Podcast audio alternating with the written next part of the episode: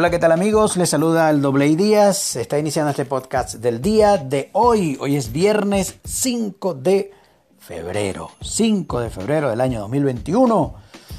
Eh, iniciando este segundo mes de este año 2021.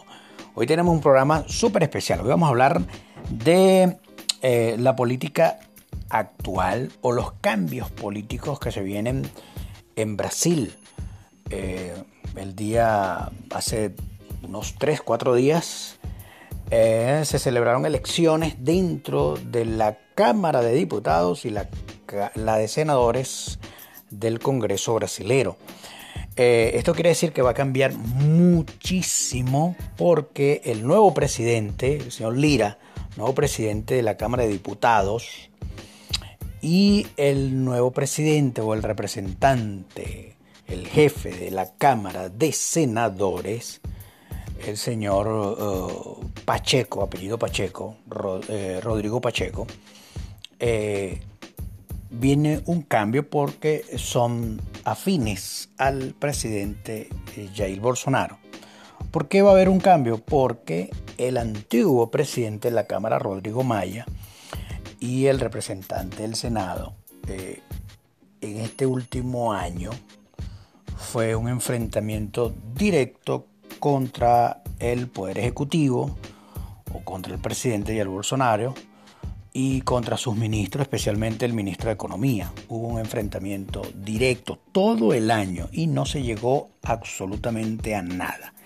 En un, en un, año tan tremendo, tan atípico y tan fuerte como fue el año 2020, en Brasil no hubo ningún avance por ese saboteo del Congreso a la gestión del presidente Bolsonaro. Entonces esto va a cambiar, voy a hablar de eso, por qué va a cambiar, por qué vienen cosas buenas para Brasil eh, en el sentido de la, del gobierno eh, o esa unión entre el gobierno, el poder ejecutivo y el legislativo. También voy a hablar del el segundo juicio político a de Donald Trump en Estados Unidos, que ya comenzó, ya pasó al Senado. Y bueno, algunas buenas noticias porque lo más probable es que no pase nada, no sea enjuiciado, este, porque los diputados o los congresistas eh, republicanos eh, le están dando todo el apoyo al, presidente, al expresidente Donald Trump. Voy a también hablar de algo bien importante que está pasando eh, en España y en Estados Unidos. Tiene que ver con eh, nuevas leyes a favor de deportistas trans. Eh, voy a hablar, voy a dar mi opinión acerca de, eso, pues, de la participación de atletas trans en, en el caso de Estados Unidos en los colegios y en el caso de España en deportes profesionales. Mm, y como hoy es viernes, bueno, voy a recomendar dos películas, dos películas basadas en la vida real. Una basada en la vida real y otra no, pero muy buena. Así que bueno, ya venimos con más de este tu podcast del doble días.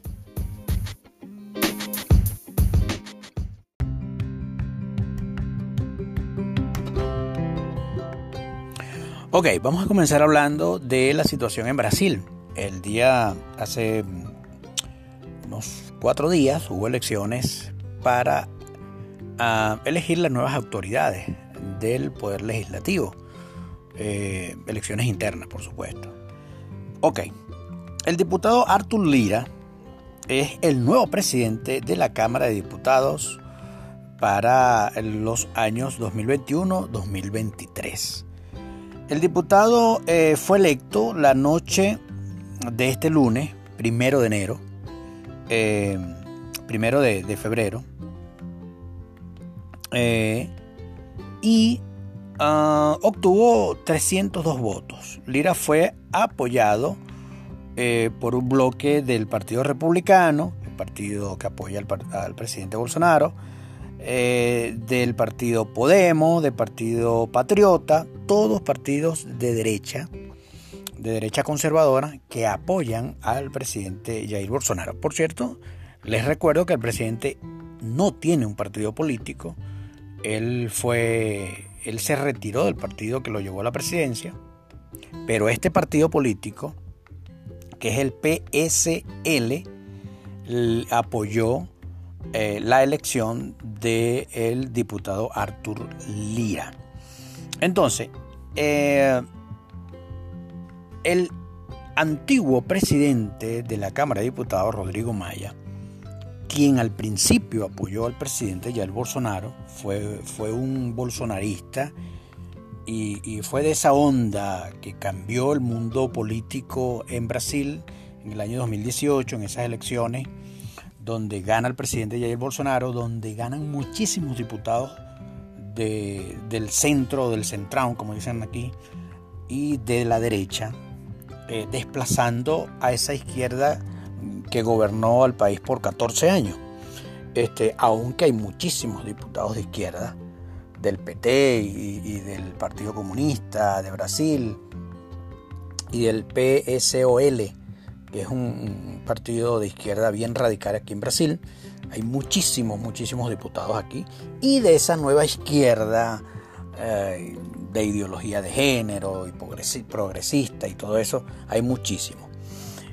Pero Rodrigo Maya no era un, diputado de izquierda ni progresista ni nada. Él se convierte en un adversario del presidente Jair Bolsonaro en los últimos dos años.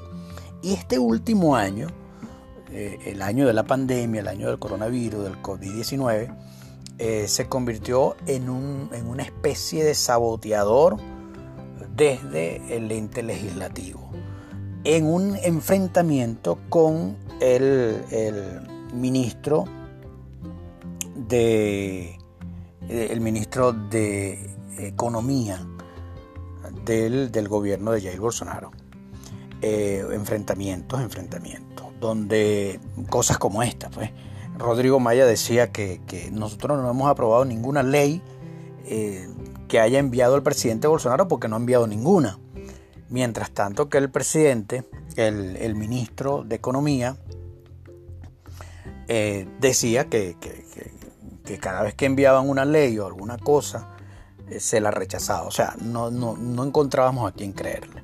Lo cierto del caso, lo que sí es cierto es que Rodrigo Maya se dedicó a sabotear el gobierno del presidente Jair Bolsonaro de los últimos dos años. Y este año fue radicalmente opuesto. Entonces el candidato de Rodrigo Maya pierde y el candidato el que es apoyado abiertamente por el presidente Jair Bolsonaro, que es Artur Lira, gana la eh, presidencia de, de, la Cámara de Diputados. Artur Lira tiene 51 años, eh, está en su tercer mandato como diputado federal, es empresario, eh, agropecuario. él inició su vida pública en el año 93 cuando se, se eligió vereador en Maceió. Eh, Veriador es como un, como un... comenzó desde bajito en la vida política, porque Veriador es lo que es en, Venezuela un concejal. Este, antes de llegar a la Cámara también fue diputado estadual eh, en, su estado natal y este, bueno, es un hombre de derecha conservadora y que por lo que creemos va eh, alinearse directamente con el presidente Jair Bolsonaro. Ahora, alguien dirá, no, pero es que se necesita una oposición, necesita un equilibrio de poderes, porque así es que funcionan las democracias. Este, sí, en algunos casos sí. Si nos vamos a países como Dinamarca, como Finlandia, como los países nórdicos donde funciona una democracia real. Pero nuestros países, lamentablemente, y cuando hablo de nuestros países, incluso meto a Estados Unidos, donde ahorita de verdad que hemos visto que, no es tan diferente a nuestros países latinoamericanos, la democracia norteamericana no es tan distinta a la mexicana y a, la, eh, a, nivel de política son tan terribles como nuestros políticos latinoamericanos. Pero volviendo al tema de Brasil, eh, en, un tiempo tan difícil como el que estamos viviendo, de la pandemia o la pandemia, como quieran llamarla, porque yo sí creo que fue un plan diabólico, pero ese es otro tema. Entonces, la pandemia eh, necesita una cohesión de los poderes. Necesitan estar fusionados, necesitan estar en una misma dirección. Eh, en el caso del poder legislativo aquí en Brasil y el poder ejecutivo. Otra cosa que se avecina es eh, el cambio del poder judicial. El poder judicial en Brasil también está en manos de saboteadores del presidente Jair Bolsonaro o de saboteadores al gobierno del presidente Jair Bolsonaro. Esto también va a cambiar con esta nueva directiva del Senado y de la Cámara de Diputados porque vienen nuevos nombramientos del Poder Judicial. Eso también es muy bueno porque van a trabajar en un solo bloque para el beneficio de este gigante amazónico que se llama Brasil. Bueno, el presidente del Senado. ¿Quién es el presidente del Senado? Se llama Rodrigo Pacheco. Este es el que está sustituyendo a Rodrigo Maya. Es el nuevo presidente del Senado. Él comandará el Congreso por los últimos, por los próximos dos años, eh, hasta febrero de 2023. Fue electo con 57 votos, 16 más que los 41 necesarios, o sea, pasó 16 votos más de lo que necesitaba, porque necesitaba 41, sacó 57. Rodrigo Pacheco tuvo una concurrente eh, su, competidor más cercano sacó 51 votos, o sea que arrasó. Este también es apoyado por directamente por el presidente Jair Bolsonaro. En los primeros pronunciamientos como en el primer pronunciamiento como presidente, Rodrigo Pacheco reforzó o recalcó que había hablado eh, en su discurso como candidato y que defiende la pacificación de las relaciones políticas e institucionales. Eso es una buena señal. Es la que está diciendo que viene para pacificar la relación entre el poder legislativo y el poder ejecutivo. Eso es muy bueno, eso es una buena noticia para el pueblo brasileño y para los que vivimos aquí. Este, es muy bueno porque en ese enfrentamiento y, eso nada tiene que ver con equilibrio de poderes, sino más bien con saboteo. Eso fue lo que se vivió los últimos dos años aquí. Entonces, eh, en relación a lo que le viene a Brasil, yo creo que es muy bueno. Yo creo que este año no va a ser de briga, no va a ser de pelea, no va a ser de, enfrentamientos, creo que va a ser de, un avance y es lo que necesita no solamente Brasil, todos los países del mundo necesitan estar unidos para eh, ganarle la pelea al saboteo internacional que se ha convertido el coronavirus. Saboteo a la economía, a la salud, eh, incluso a la misma sociedad, de tenerlos encerrados, de, de todo lo que estamos viviendo. Entonces todos los países tienen que unirse, de verdad, para luchar contra este gran saboteo. Cuando digo todos los países, bueno, hay países que más bien están detrás de todo esto, pero estoy hablando de países como Brasil, países como, qué sé yo, eh, Chile, eh, bueno, países que tengan gobiernos serios. Bueno, Chile no tiene un gobierno tan serio, ¿no? pero bueno, ustedes me entienden qué es lo que quiero decir. Aunque hay países donde sus presidentes y sus gobernantes están prácticamente felices por este tema de la pandemia. Ejemplo Venezuela, donde una dictadura que no es reconocida por nadie, donde están legislando, están haciendo funciones el poder judicial, están haciendo funciones el poder ejecutivo en un solo bloque dictatorial y no reconocido por ningún gobierno en el mundo. Por cierto, quería decirle que Venezuela, yo una vez se los dije, pero yo, yo hoy se los vuelvo a decir, Venezuela ha sido el país que más ha sufrido la pandemia. Me atrevo a decir, bueno, hay que revisar algún país de África u otro, pero yo creo que por lo menos en Latinoamérica, metiendo todos los países latinoamericanos y europeos, creo que Venezuela es el que más ha sufrido, porque ya venía sufriendo ya venía sufriendo, bueno, todo el desastre económico que, ya teníamos en Venezuela. Y aunado a todo esto viene la pandemia, vienen los controles, vienen los toques de queda, vienen la prohibición de viajar, pues la prohibición de salir del país y todo reforzado, elevado a la tercera potencia en Venezuela. Bueno, este otro tema que quería hablarle era el caso de el segundo juicio político a Donald Trump en, Estados Unidos. Em, los demócratas no esperaban lo que está sucediendo. Porque para que tengan, mm, para, para explicarle mejor eh, y para que entiendan lo que está pasando. El presidente Donald Trump, vamos a hablar claro, al presidente Donald Trump le roban las elecciones. Hay un mega fraude, le roban las elecciones.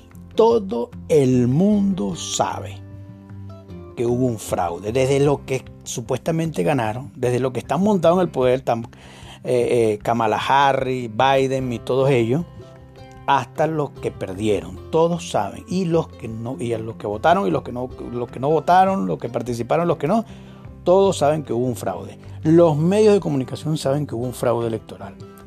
Los grandes medios de comunicación, CNN, este, los, medios latinos, Telemundo, Univisión, eh, Televisa México, Televisa Estados Unidos, eh, BBC de Londres, todos, todos saben que hubo un fraude electoral. Y el Partido Republicano, los, los congresistas republicanos, los políticos republicanos, los alcaldes republicanos, los gobernadores republicanos, todos sabían que hubo un mega fraude en Estados Unidos y que le robaron las elecciones a Trump. ¿Cuál es la diferencia? Que en ese momento se acobardaron o quisieron seguir eh, su juego político, sus prebendas políticas que ganan con las guerras, con las invasiones y con todo eso, estoy hablando de los políticos republicanos, o se asustaron o no se lanzaron al lío, como dice uno. Lo cierto del caso es que abandonan a Trump en su lucha por demostrar que hubo un fraude. Entre ellos, el más patético y visible de todo, fue el vicepresidente Mike Pence, fue el que más se acobardó porque él a, última hora él era el que tenía que decir sí, ese famoso 6, ese tristemente célebre recordado 6 de enero eh, allá en Estados Unidos. Pero ¿qué pasa? Viene el segundo juicio político. ¿Y qué esperaban los demócratas? Que los republicanos terminaran de volteársele o de darle la espalda a Trump. Y no fue así. Resulta que los congresistas y senadores republicanos salieron al frente y están defendiendo a Trump y están diciendo que este segundo juicio político es una, una locura, que ya no es presidente. Escuchábamos a Marco Rubio diciendo eh, que, es una locura, porque, porque ¿para qué le van a hacer un segundo juicio si este señor ya no es presidente, ya está listo, ya, ya lo sacaron, ya lo hicieron, ta, ta, ta, ta, ta. Entonces eso es una buena noticia porque ese segundo juicio político no va a prosperar. Y quiere decir que Trump sigue vivo políticamente. Trump abre su oficina en Florida, la oficina del expresidente, sigue dando directrices desde allá. Y otra cosa, como yo se lo decía en otros días, ¿Por qué los, los, políticos republicanos cambian de opinión y empiezan a apoyar a Trump? Porque los votos los tiene Trump. Porque el 98% del, del votante republicano es trumpista. El 98% de los votantes republicanos son Trumpers. Entonces, si apoyan a Trump, ahí tienen los votos ganados para una próxima elección de senadores, para una próxima elección de, diputados, de congresistas, para una próxima elección de alcaldes y de gobernadores. Esa es la razón. Entonces eso es una buena noticia. Ya venimos con más.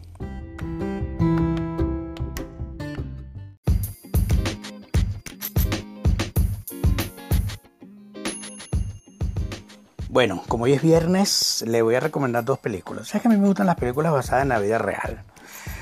Em, bueno, estas son dos películas. Una es basada en la vida real. Si te gustan las películas de mafia, esta es la mejor película de mafia que han hecho en los últimos años. Bueno, no hace mucho. Esta película la hicieron en el año 2019. Se llama El, el Irlandés. El Irlandés. Eh, fíjense ustedes. La produce Martin Scorsese. Eh, en, en, esta película actúan el señor Al Pacino y también Joe Pesci. Joe Pesci o Pesci, no sé cómo se dice en italiano, y este Robert De Niro. Imagínense ustedes, si están estos personajes es porque la película es buena, una, y porque la película es de mafia. Eh, el, Irlandés es una película muy larga, dura tres horas, pero muy buena. Eh, entre otras cosas, habla del desaparecimiento de un líder sindical muy famoso en los años 40, en los años 30, en Estados Unidos, que se llama, en los años 30, no, en los años, eh, sí, 40, 50 y 60, en Estados Unidos, llamado eh, Jimmy Hoffa. Jimmy Hoffa, quien hace papel de Jimmy Hoffa es Al Pacino. Muy buena película. Dios mío, si te gustan las películas de mafia y basadas en la vida real, tienes que verla. Muy buena. Son tres horas que vas a estar allí, bueno, muy entretenida. La otra película se llama, bueno, el título en portugués, porque yo la vi aquí en Brasil, es La Ley de la Noche. El título en inglés es A Living by Night, viviendo la noche, viviendo en la noche o para la noche, algo así. Es con Ben Affleck. También es, es de mafia. No es basada en la vida real, más es basada en un libro, una novela, pero que, que tiene elementos de la vida real es ambientada en los años 30, en los años de la ley seca en Estados Unidos, eh, donde un muchacho que es Ben Affleck es hijo del capitán de la policía, el jefe de la policía de Boston. Él se va a la guerra, la Primera Guerra Mundial, regresa bien rebelde, no quiere saber de nadie y se convierte en un asaltador de banco, siendo hijo de un policía, del capitán de la policía, el jefe de la policía. Luego lo recluta la mafia y por ahí va la cosa, muy buena, es ambientada en los, como dije, en los años 30 de la Gran Depresión en Estados Unidos y de la ley seca y ambientada geográficamente en Florida, en esa Miami, en esa Florida de, cubanos, de negros, de racistas del Ku Klux Klan. Este, mira, tiene muchos elementos bien ricos esta película del año 2016. Eh, y también es muy, muy de acción, muy violenta, muy interesante. Este, me gustó muchísimo. Entonces, recomendada para el día de hoy. El, el, irlandés de Martin Scorsese y eh, La ley de la noche o, Viviendo en la noche, Viviendo para la noche de, eh, del señor Ben Affleck. Por cierto, eh, el productor creo que es este, este jovencito oh, se me fue el nombre. Buenas noches, pues. Fitina conmigo. Bueno, cuando me acuerde se los digo. Este, el que hizo Titanic, pues. Sí, ese. Estoy hablando como. No voy a decir cómo estoy hablando. Porque me da esta pena como estoy hablando. Este, bueno, sí. Esta película. Recomendada. Sí, señor. Leonardo DiCaprio, ¿viste? Me, me acordé es producida por Leonardo DiCaprio. O algo tiene que ver en la producción Leonardo DiCaprio, esta película de Ben Affleck. Bueno, mis hijos, mucho juicio, mucho fundamento. Y ahí nos vemos. Jesucristo es el Señor.